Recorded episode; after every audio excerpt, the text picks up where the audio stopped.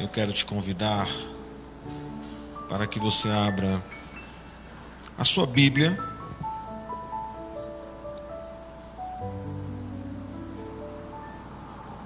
No Evangelho de João.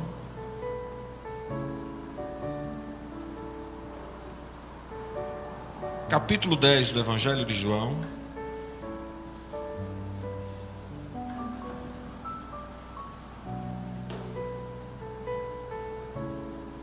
Nós vamos ler os versículos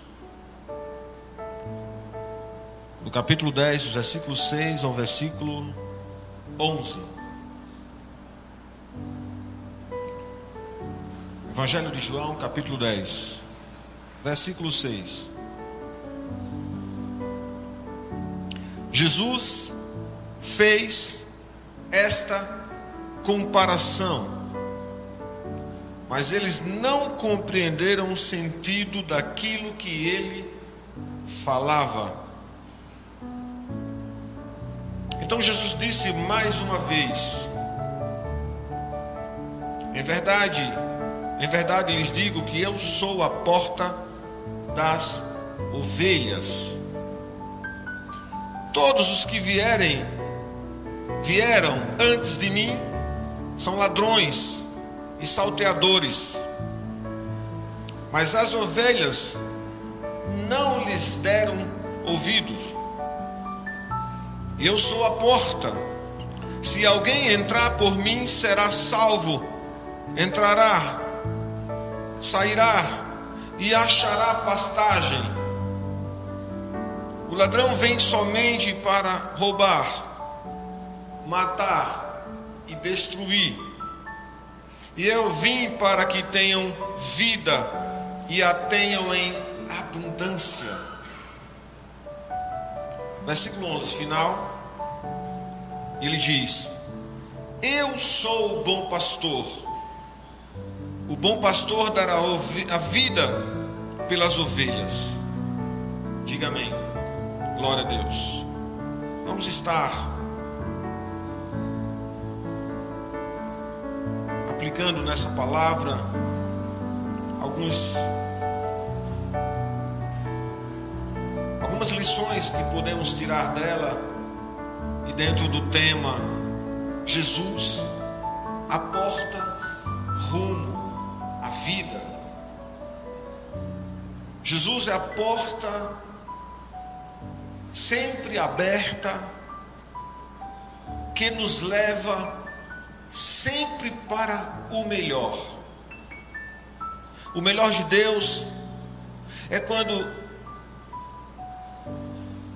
podemos confiar em Suas decisões, segui-las seguramente, com a plenitude de uma confiança, com fé suficientemente para crer, mesmo que as palavras de Suas promessas ainda estejam ecoando dentro de nós e esse cumprimento ainda não foi concretizado,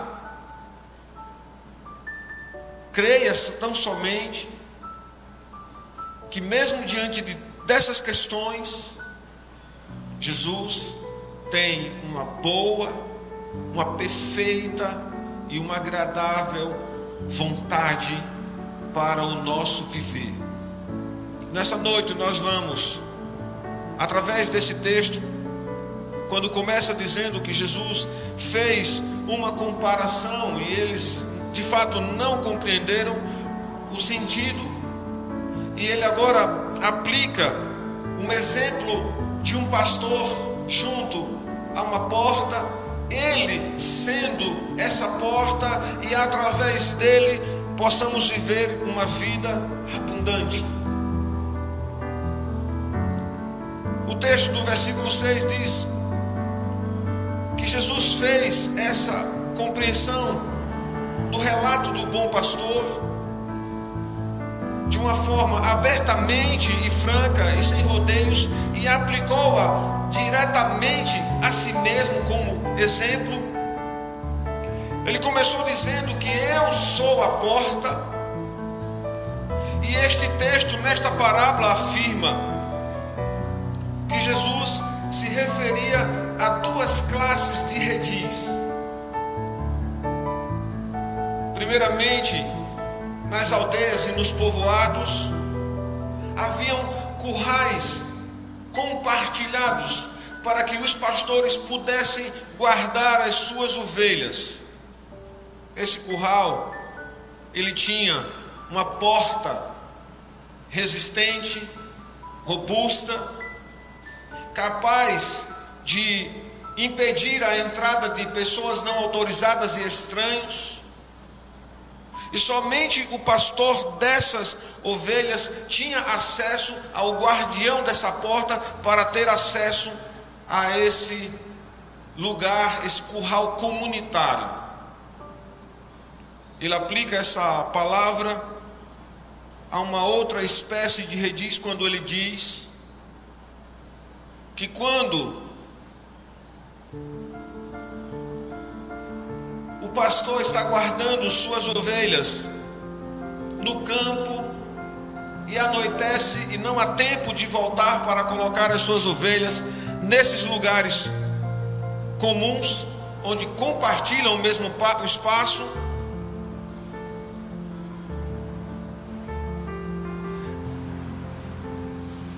esses espaços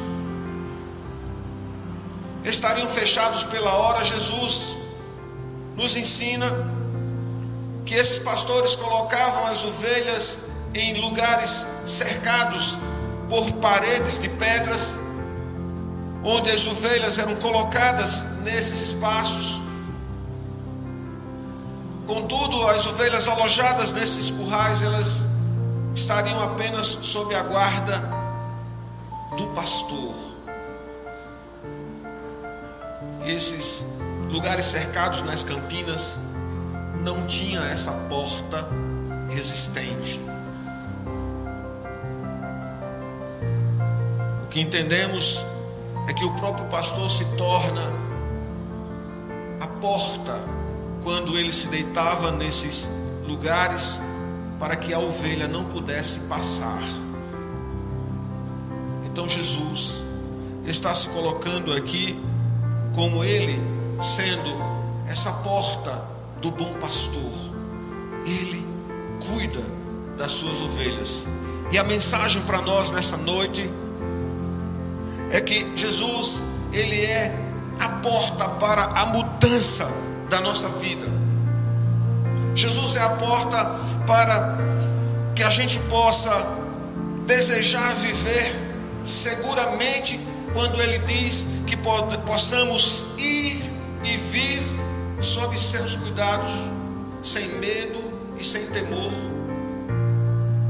Embora nesse momento nós estamos vivendo numa quarentena, estamos isolados, mas mesmo vivendo assim, de forma isolada, cada um dentro da sua possibilidade, não há motivos para que a gente não possa crer que Jesus tem cuidado de nossa vida. Ele tem cuidado de nosso lar, ele tem cuidado de nossa situação, por mais difícil que esteja parecendo, mas a palavra nessa noite é uma palavra de esperança, uma palavra para confiar tão somente diante das dificuldades. Eu conversando com uma pessoa, ela disse: Esse é um tempo muito difícil, onde é capaz de subtrair a nossa fé.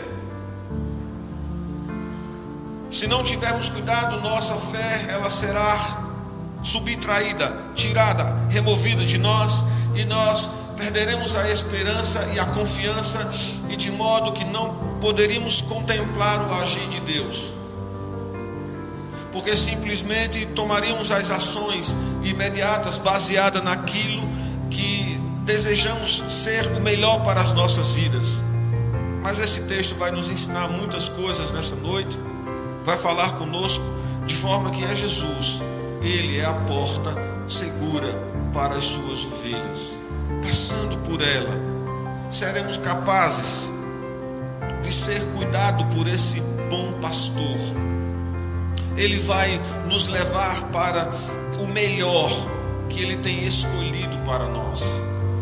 E essa é uma palavra nessa noite para que o seu coração encha-se de esperança, confiança, alegria, paz, que possa ser nutrido, sabendo que você, como alguém conduzido por Deus, uma ovelha do Senhor, alguém que está sob os cuidados de Deus, não passará as, as dificuldades, as necessidades. Você vai poder viver tranquilamente. Quando tratamos, olhando para esse texto, em relação à nossa vida, a gente pode perceber que se tomarmos as decisões por nós mesmos, vamos viver em alguns momentos da nossa vida percebendo que ela é uma vida chata, ela é uma vida que tem muitos problemas, aborrecida, ela tem coisas escuras. E é exatamente esse texto que vai nos ensinar nessa noite que essa porta da qual Jesus é o nosso pastor, passando por ela toda a obscuridade, todo o aborrecimento, toda a impaciência, toda a chateação, toda a angústia, ela não terá raízes profundas dentro da tua vida. Você será capaz de ver todas as contradições, dificuldades, circunstâncias difíceis, mas você não será envolvido nelas. Ele é o bom pastor. E quando caminhamos junto de Jesus, vamos perceber o quão é seguro e como podemos reconhecer essa presença dele em nossa vida com mínimos cuidados. Podemos perceber que a nossa vida vai se encher de vitalidade. Eu quero dizer essa palavra para você nessa noite. Caminhando com Jesus, você terá uma vida alegre, você terá vitalidade. E todas essas coisas convergem para o melhor, porque vale a pena seguir, vale a pena começar a vivê-la a partir do sentido eterno de Deus. Nós estamos escolhendo viver a nossa vida pelo sentido terreno dos homens. E Deus quer nos chamar a atenção por esse texto que devemos viver o sentido eterno. Devemos ser chamados a viver uma vida segura em Deus. Esse texto do pastor, cuidar das suas ovelhas, é um texto de muita atenção na Bíblia. Quando a gente olha para Atos capítulo 20, versículo 28,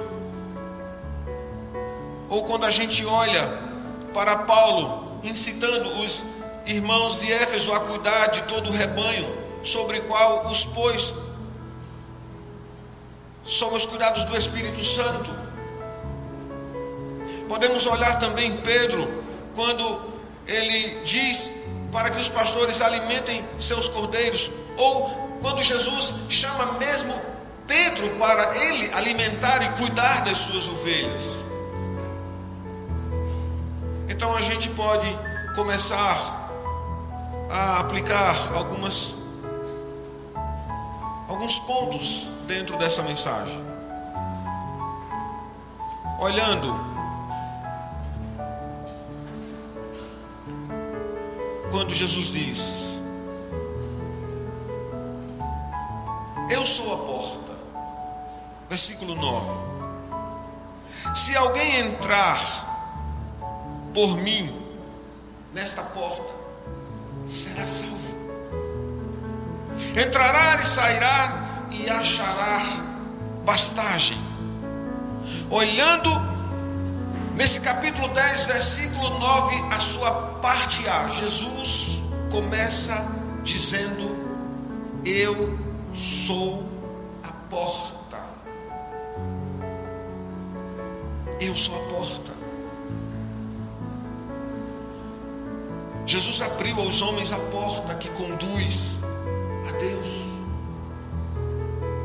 É a única porta capaz do qual todos os homens podem aproximar-se de Deus. Ninguém pode entrar no aprisco Ninguém pode passar para este lugar sem que antes seja por intermédio de Jesus. Amados, não há uma outra porta, não há um outro caminho, não há outro Salvador, não há outro mediador. O próprio Jesus é a porta, é a primeira coisa que Ele está dizendo para mim e para você nessa noite. Não se trata de uma cerimônia ou de algo doutrinal, mas simplesmente se trata de uma igreja. E também não se trata de ser uma denominação, mas se trata de Jesus ser a porta que nos leva a Deus. Ele está dizendo que todos os que vieram depois, antes dele, eram exatamente ladrões e salteadores,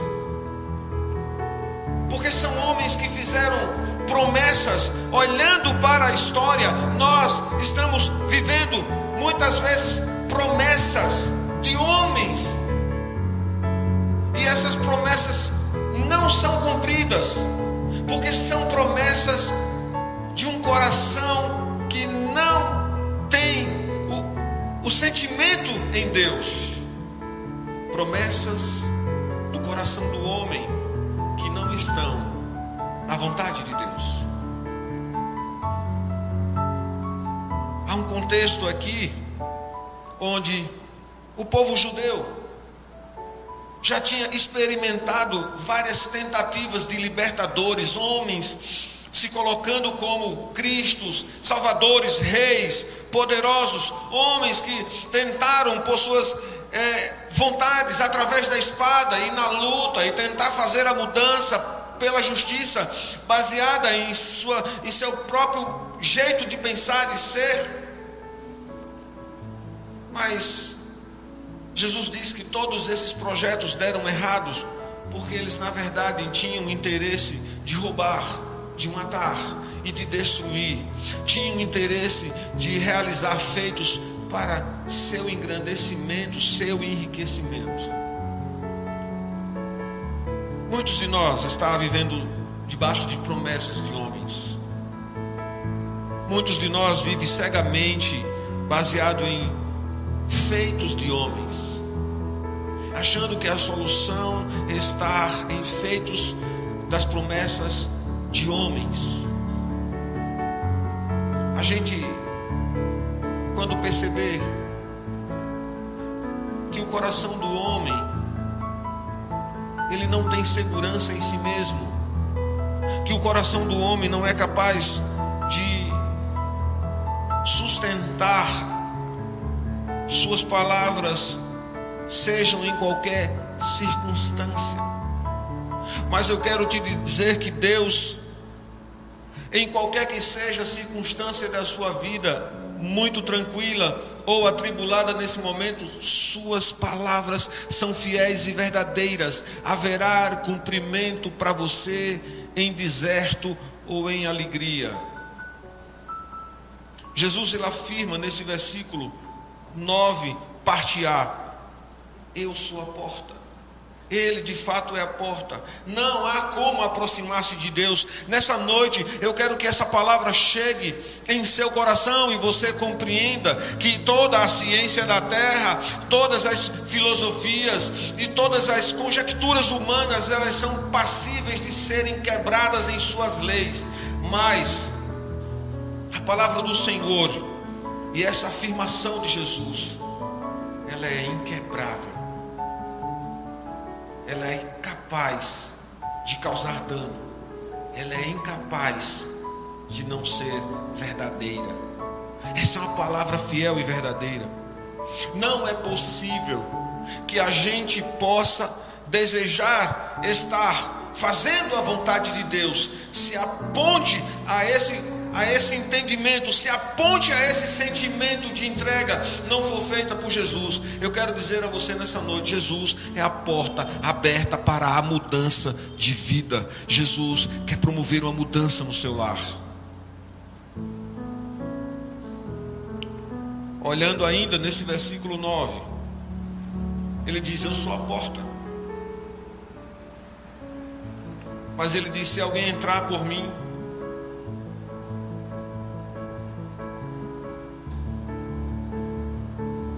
será salvo.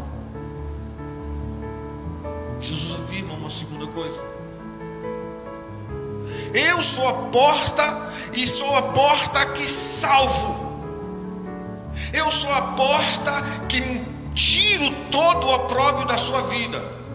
Eu sou a porta que removo todas as maledicências e lutas que foram trazidas até você, herdadas a você, todos os seus erros.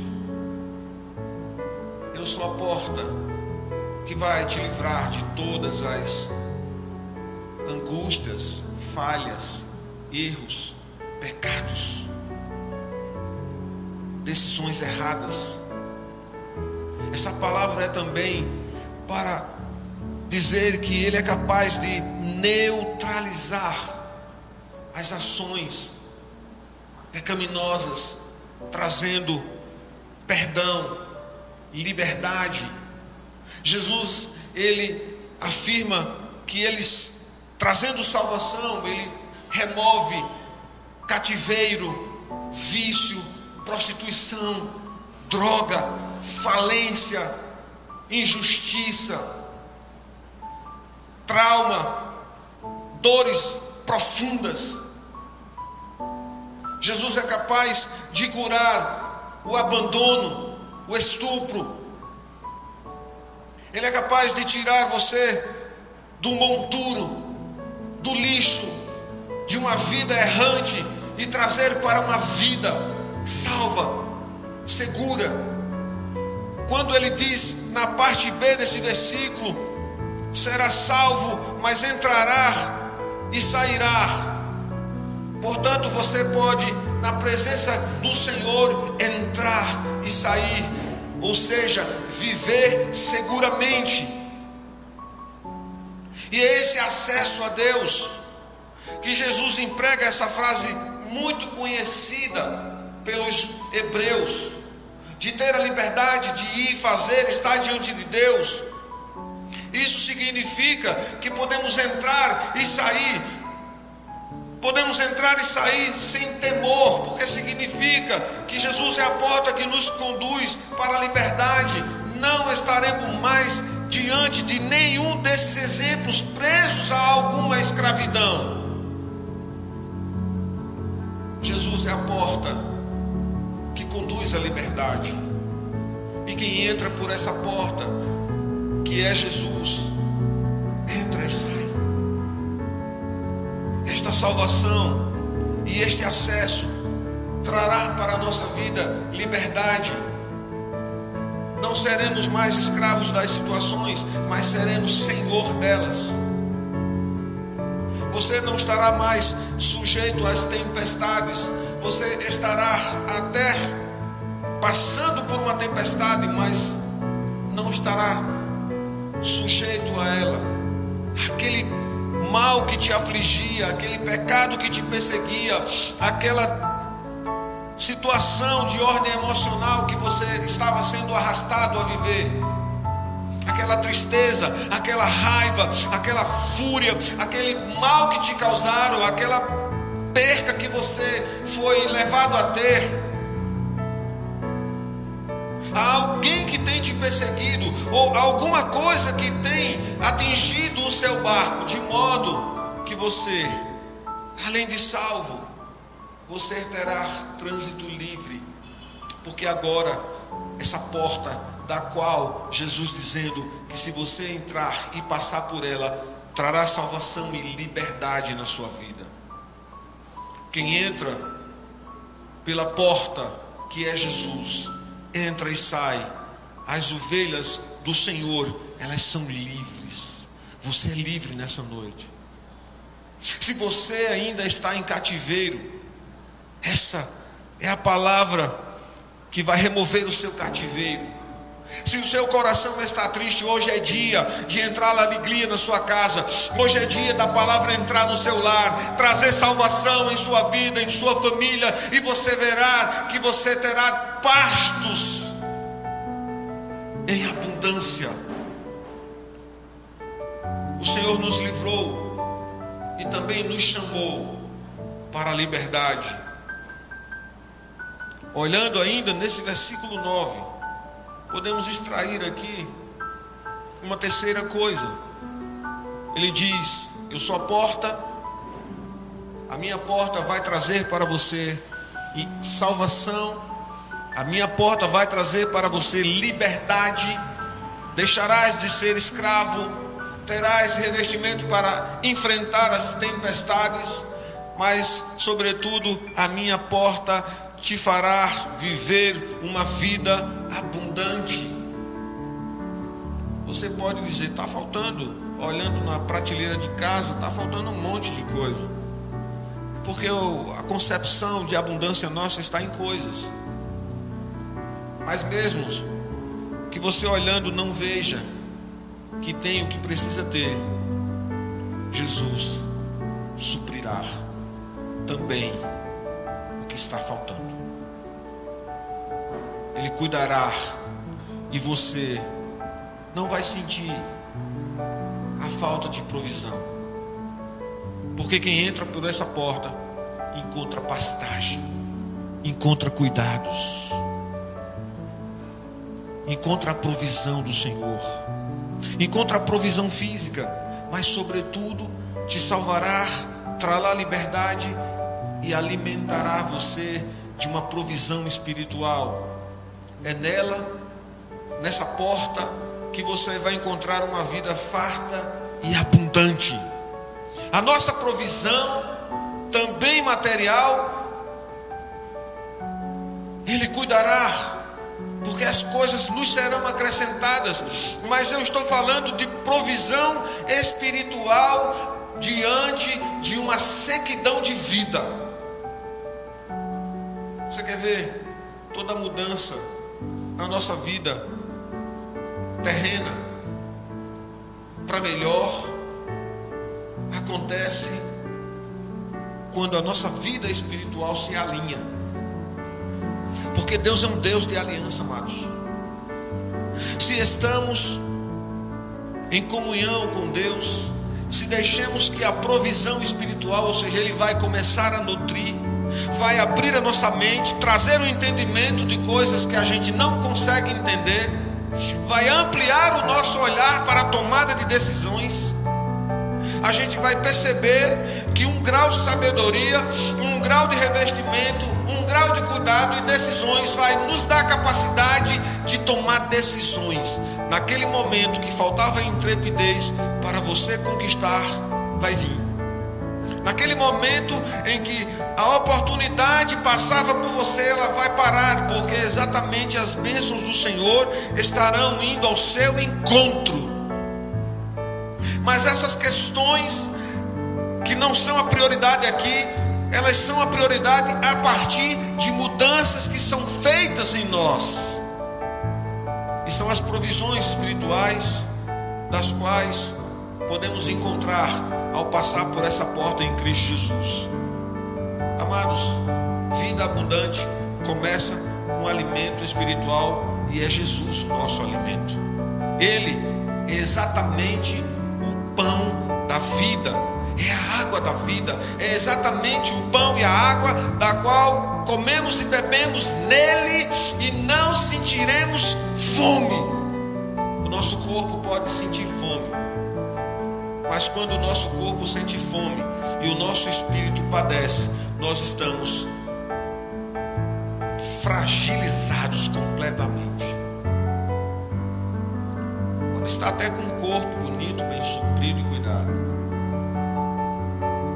Mas vai perceber que falta ali alguma coisa. Falta completar um ânimo que não pode vir das coisas nem da aparência. Não pode vir do belo porque essas coisas não nascem das criações humanas, essas coisas nascem quando o nosso coração está aberto e nós desejamos passar por essa porta que é o Senhor.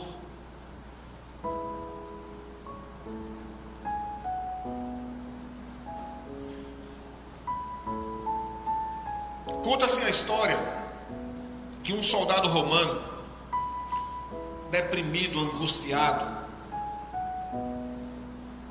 sem desejo de viver, apresentou-se a Júlio César.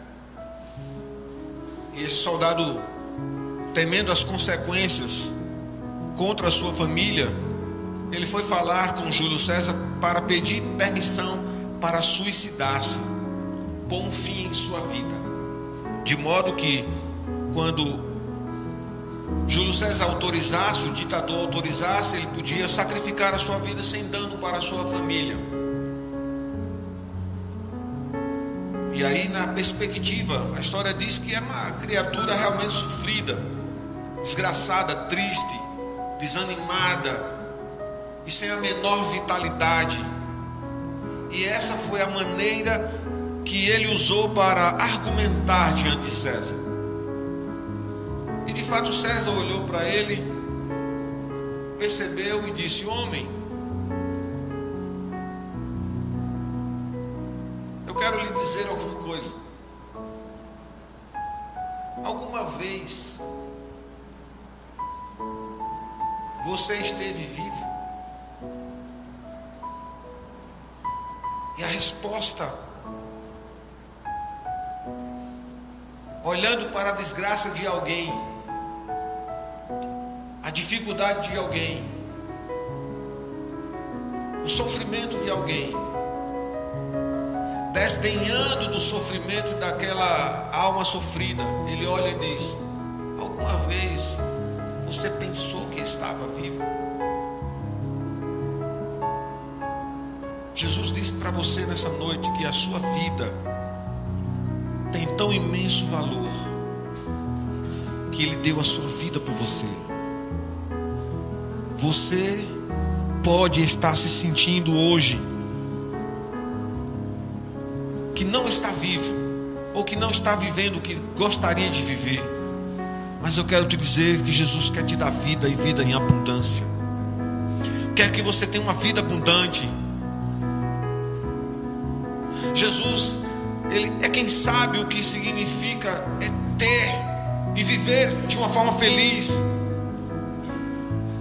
Ele deseja dar a você uma vida e veio dar a sua vida pela sua vida, uma vida para que você seja pleno, abundante e, sobretudo, deseje viver eternamente. Então, o texto no versículo 9 diz: achará pastagem, não te faltará nada. Ele vai te suprir, vai cuidar do teu emocional, vai cuidar da tua vida espiritual e vai fazer alianças contigo e te levar a uma vida de plenitude. Você podia até perguntar, pastor, só pode ser feliz dessa forma se encontrar Jesus?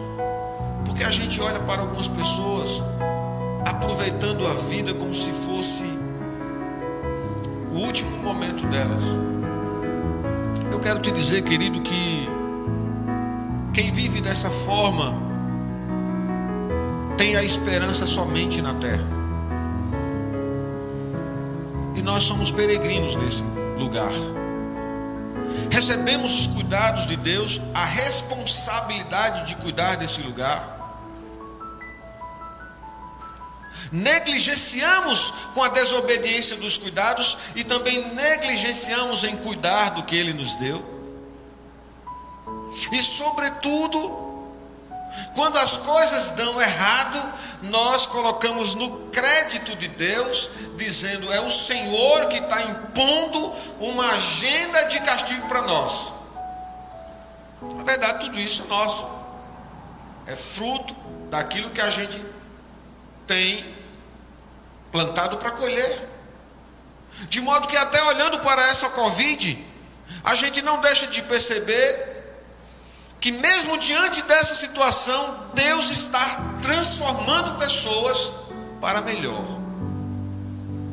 Está pegando situações difíceis para transformá-las em graça, bênção para a sua glória. Mas se você está passando por essa porta, que ele é a porta rumo para a vida, você vai ter o olhar e a perspectiva correta a respeito do que é viver uma vida abundante. Pois os que vivem a vida de momento, eles esperam a sua esperança na terra, mas nós, com paciência e confiança, viveremos para uma eternidade que começou hoje. Se você tem desejo nesse seu coração de dizer, eu quero me render a esse Jesus, hoje é o dia. Hoje é o dia para que você deseje viver com plenitude, vida e abundância na terra para conquistar um lugar melhor ainda que está reservado para nós. Nós vamos aproveitar o que tiver, que puder, que tiver o alcance para aproveitar. Vamos ter a provisão, mas vamos viver em alianças com Deus. Então a pessoa está aproveitando o último momento da vida dela, mas ela acha que a vida acaba aqui. E não, amados, a vida não termina aqui. Nós estamos transitando entre um corpo terreno para um corpo glorioso. E eu desejo nessa noite que você tenha o seu sentimento para desejar um corpo glorioso, viver para a glória de Deus.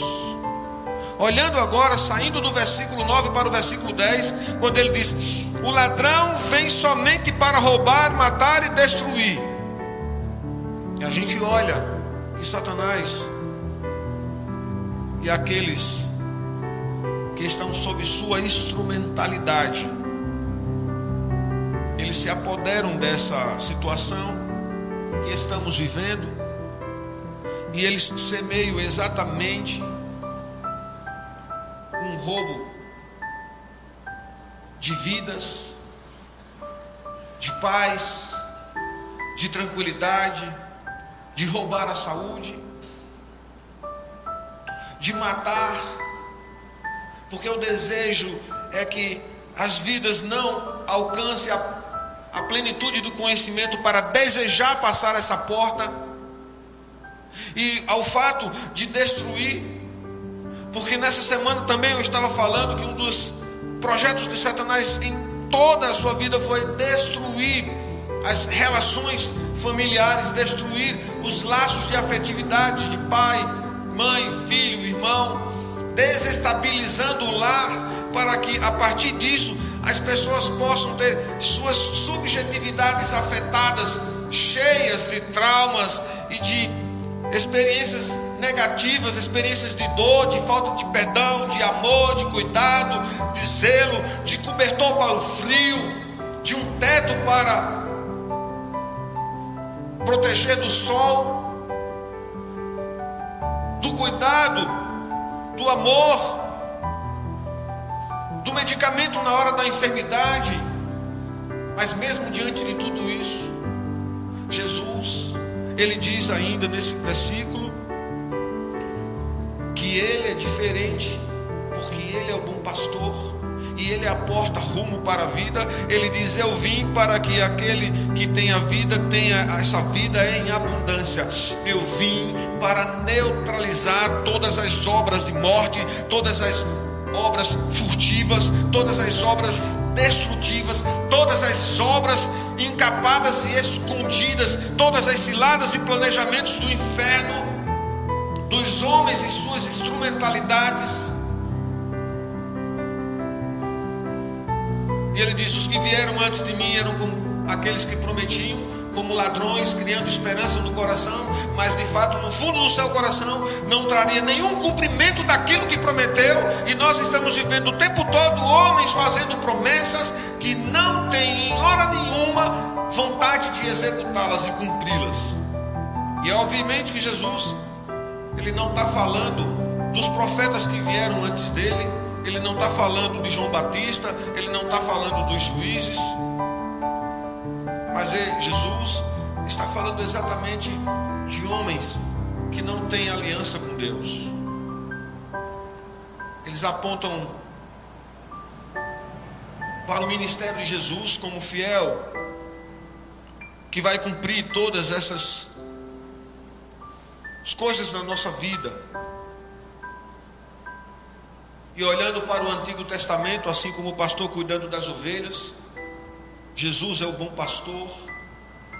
Ele fala de dois lugares: aquele lugar onde o pastor coloca suas ovelhas, guardada por um fiel, que ao chegar ali, o pastor vai recolher suas ovelhas, nenhuma ovelha que não seja dele não vai segui-lo. Aquele pastor que está no vale, na campina, guardando a ovelha nos apriscos, sentado à porta, esse bom pastor é também um modelo de pastores e homens colocados por Deus na terra, de modo que esses homens devem observar e ver como Jesus os conduziu para que a gente possa fazer de mesmo modo, porque a igreja e o povo de Deus é o rebanho. E o dever de todo pastor é alimentar o rebanho de Deus, aceitar seu cuidado voluntariamente, não fazendo nada por força, fazendo com ânimo e bem disposto para fazer, não por amor ao dinheiro e nem por prazer de posição para exercer algum controle. Ele deve tornar-se um exemplo para a igreja de Deus. Isso se aplica a nós. A responsabilidade de nós é olhar para Jesus vendo todo o contexto dessa passagem como um bom pastor e conduzir a igreja para passar por essa porta. Olhando para o versículo 11, o último versículo desse texto, quando ele simplesmente diz: Eu sou bom pastor, e o bom pastor dará a vida pelas suas ovelhas. A gente pode olhar para esse texto rapidamente e dizer: Eu sou o bom pastor. O bom pastor da vida pelas suas ovelhas. Rapidamente perceber, mas eu quero explorar as entrelinhas desse texto. Dizer para vocês que o que está escrito no versículo 17, para a gente explicar esse texto melhor. Eu nem pedi para o multimídia preparar esse texto, mas ele diz: Por isso o Pai me ama, porque eu dou a minha vida para recebê-la outra vez. Olhando para esse versículo 11, porque o bom pastor dá a vida pelas suas ovelhas. Eu quero explorar aqui alguns pontos. O primeiro deles é que Jesus ele não foi capturado, ele não foi preso caçado, preso, julgado, condenado e executado. Jesus diz que ele é o bom pastor, ele voluntariamente se deu. Ele se deu voluntariamente por minha causa e por sua causa.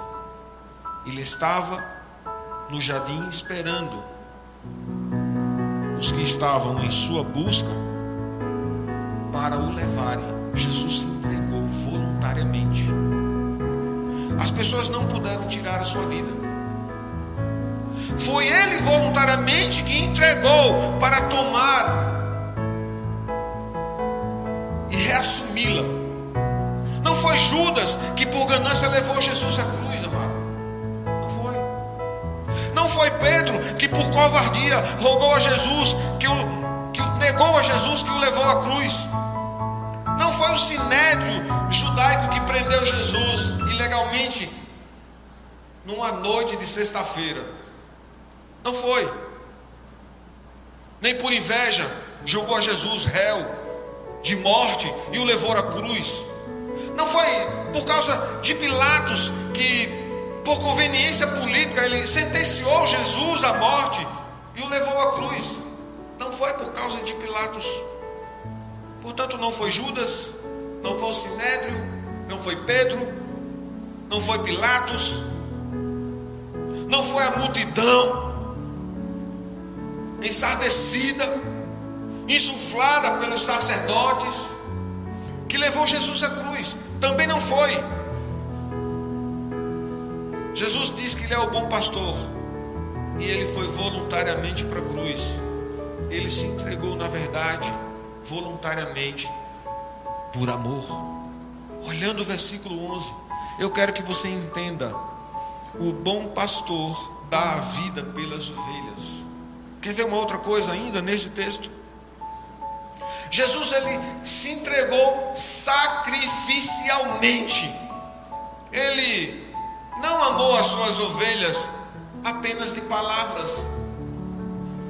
A gente não deve amar as pessoas só de palavras, de conversa, mas a gente deve amá-las até quando elas nos odeiam, até quando elas não gostam de nós.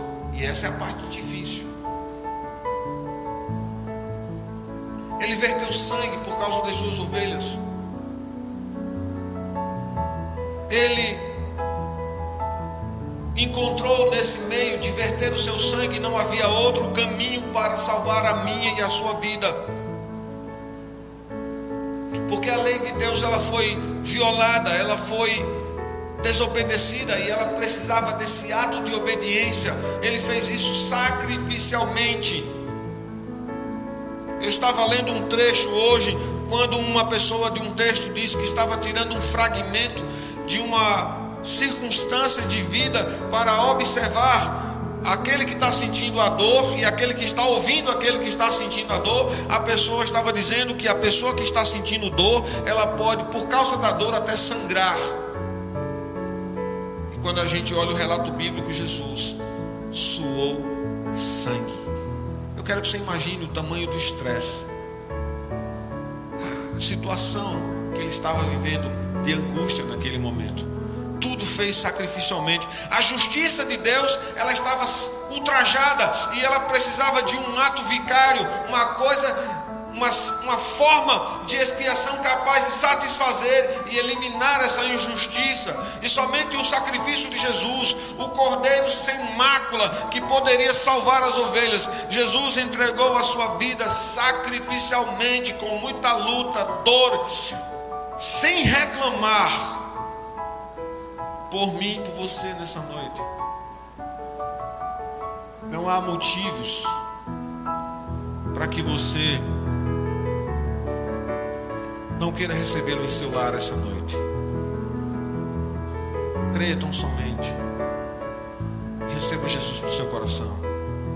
A gente pode ter um último momento quando a gente diz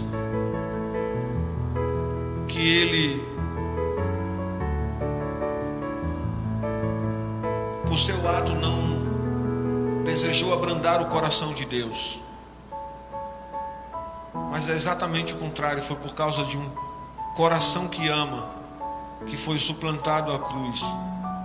A cruz foi ela que inundou o coração de Deus pelas ovelhas, pelas nossas vidas. Foi um coração inundado por amor que providenciou a cruz cruz é o maior arauto do amor de Deus, irmãos. Nela Jesus morreu porque porque pecamos. Ele morreu por causa das nossas injustiças. E é nesse ato que encontramos a fonte de vida e salvação. Eu quero citar dois pontos para a gente concluir essa mensagem. E a gente finalizar esse esse texto é evidente que não esgotamos suas aplicações e nem tínhamos essa intenção. Mas a primeira coisa eu quero dizer é que quando tratamos de viver a nossa própria vida, é-nos um pouco ela sendo aborrecida, obscura. Quando decidimos fazer nós a nossa trajetória, vamos perceber muitos erros que cometemos na nossa caminhada. Mas quando caminhamos junto a Jesus, quando reconhecemos a Sua presença em nossa vida, esta se enche de uma vitalidade, de uma superabundância da vida. E só quando vivemos com Cristo, a vida se converte em algo que vale a pena ser vivida e a começar a vivê-la com um sentimento de eternidade